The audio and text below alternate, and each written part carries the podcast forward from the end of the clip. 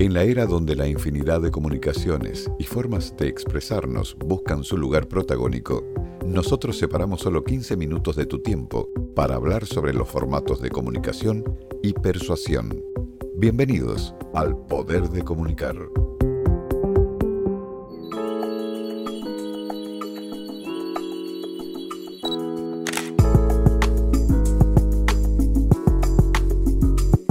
Hola, ¿qué tal? Muy buenos días. Bienvenidos al Poder de Comunicar. En esta ocasión vamos a hablar sobre el buen trato a las personas mayores. ¿Te pusiste a pensar alguna vez cómo serías después de los 65 años? ¿Imaginaste en determinada oportunidad sobre lo que implica ser persona mayor? Lo que sucede muchas veces es que nos creemos inmortales, nos negamos quizás a, tener algún pensamiento sobre nuestra vejez porque no nos enseñaron a convivir con conceptos relacionados a la adultez.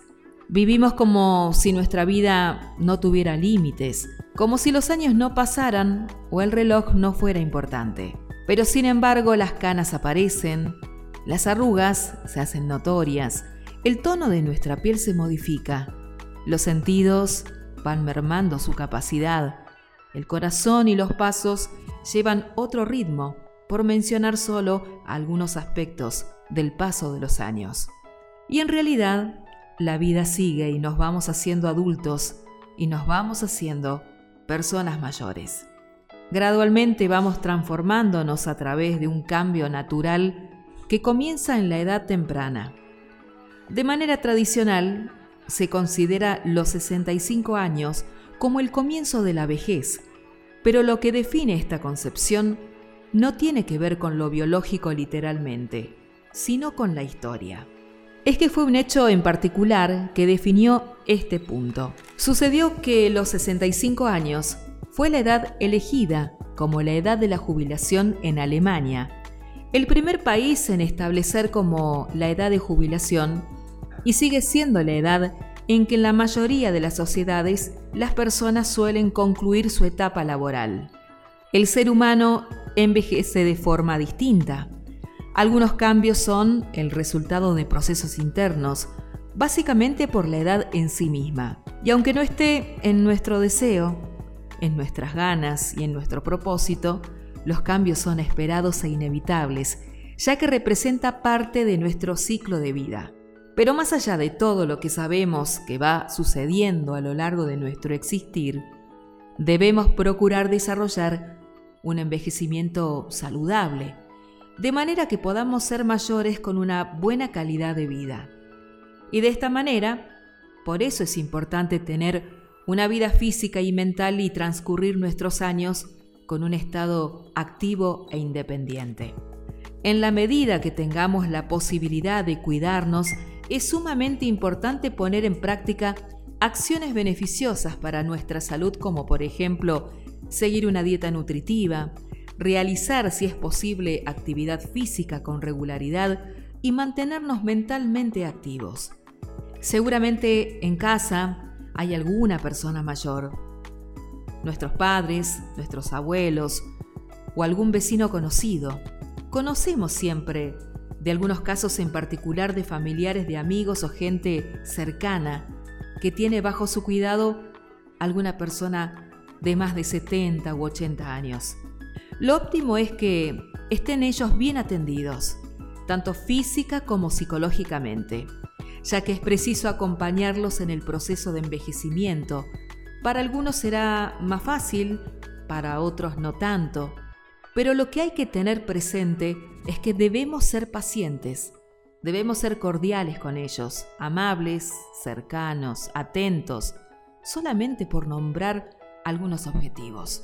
El 15 de junio es una fecha significativa para la sociedad. Fue el Día Mundial de la Toma de Conciencia del Abuso y Maltrato en la Vejez. Cabe mencionar que se propuso esta temática a nivel internacional con el objetivo de sensibilizar a la sociedad sobre esa problemática y expresar oposición a los sufrimientos infligidos a las generaciones mayores. El maltrato hacia las personas mayores es una problemática que atraviesa a todos los sectores sociales y que afecta a la salud y a los derechos humanos de millones de ellos en todo el mundo, por lo que requiere la atención de toda la comunidad internacional. En nuestro país, se aprobó la Convención Interamericana sobre Protección de los Derechos Humanos de las Personas Mayores, mediante la Ley 27.360 en el año 2017. Y aunque esta problemática ha adquirido una mayor visibilidad, el abuso y el maltrato en la vejez aún son de los tipos de violencia que menos se abordan a nivel nacional en los planes de acción contra las violencias. Salta cuenta con una Secretaría de las Personas Mayores que es la única que tiene rango de Secretaría de Estado a nivel país, ya que desde el gobierno provincial se consideró la importancia de generar acciones específicas que conlleven a mejorar u optimizar la calidad de vida de las personas mayores de una manera un poco más cercana.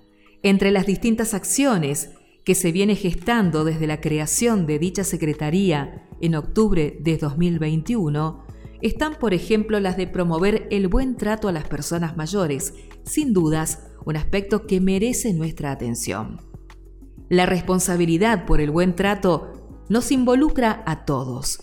¿Y de qué manera te preguntarás teniendo en cuenta lo siguiente, por ejemplo?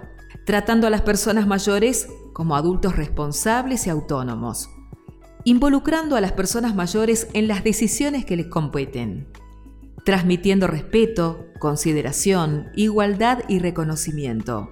También puede ser permitiendo la participación de las personas mayores en todos los asuntos sociales, construyendo un entorno favorable a la movilidad seguro y confortable, y educando en la no violencia y en la paz para construir una sociedad más solidaria, equitativa y feliz.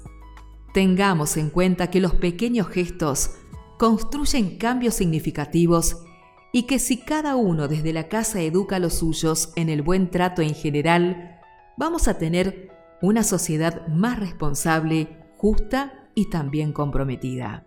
Nos encontramos en un próximo episodio, por supuesto, a través de El Poder de Comunicar. Gracias. Después de tener un breve espacio acerca de la comunicación y la persuasión, nos encontraremos en otro momento con nada más que 15 minutos de El Poder de Comunicar. Hasta pronto.